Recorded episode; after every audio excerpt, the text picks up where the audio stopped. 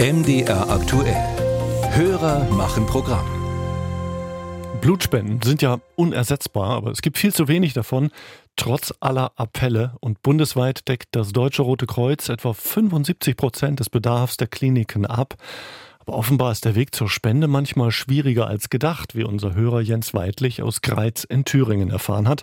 Er konnte die wenigen Termine in seiner Stadt nicht wahrnehmen, wäre dann gerne ins fünf Kilometer entfernte sächsische Reichenbach gefahren und anscheinend ging das nicht. Und deshalb fragt er. Weshalb die Blutspende beim Deutschen Roten Kreuz noch immer in Bezirke aufgeteilt ist.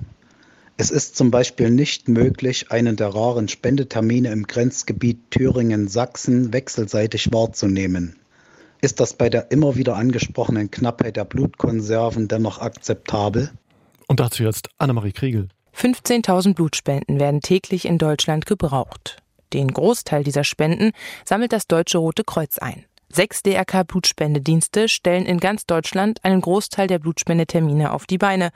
Und zwar nach dem Regionalitätsprinzip, erklärt Nico Feldmann.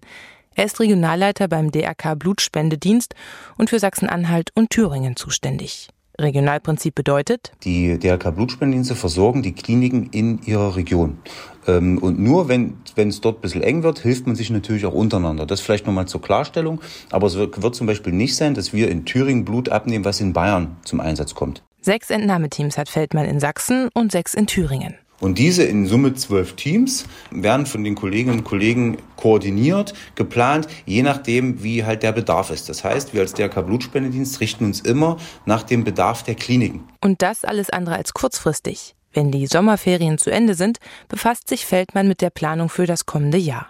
Im Januar und Februar sei der Bedarf an Blutkonserven erfahrungsgemäß zum Beispiel besonders hoch. Und dann schauen wir natürlich in der Region, wie hoch ist da in den einzelnen Regionen äh, die Spendebereitschaft, wie ist das Potenzial der Bevölkerung, die spenden gehen können, wie ist die Infrastruktur überhaupt, haben wir dort äh, ausreichend äh, Möglichkeiten, also sprich Spendelokale und so weiter und so fort. Das muss alles beachtet werden, um dann eine Planung auf die Beine zu stellen. Wer Blut spenden will, kann das auch bundesländerübergreifend machen, erklärt Feldmann. Also dieses Regularitätsprinzip, was für uns als Blutspendedienst bei der Versorgung gilt, gilt nicht für die Spender. Wenn ein Spender im Grenzgebiet zum Beispiel zwischen Sachsen und Thüringen wohnt, kann er natürlich auch als Blutspender, der normalerweise bei uns spendet, auch mal in Sachsen Blut spenden. Dazu braucht er nur seinen Blutspendepass und den passenden Termin.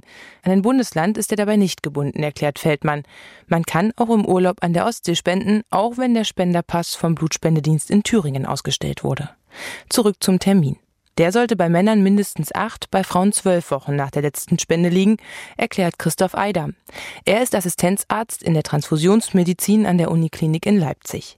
Die Blutbank der Uniklinik und die Blutspenden, die man dort abgeben kann, sind sein Arbeitsfeld. Wir nehmen bei einer Spende um die 500 Milliliter Blut ab. Ähm, das muss erstmal wieder nachkommen.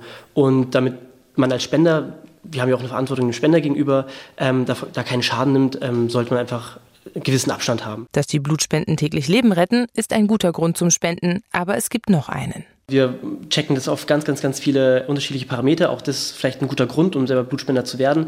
Wir schauen auf Infektionskrankheiten, auch Geschlechtskrankheiten. Wir schauen uns das an, wie viel roter Blutfarbstoff in dem, in dem Blut drin ist. Und ja, das sind eigentlich so die, die, die großen Punkte, was da wichtig ist. Damit hat auch der Spender was vom Spenden.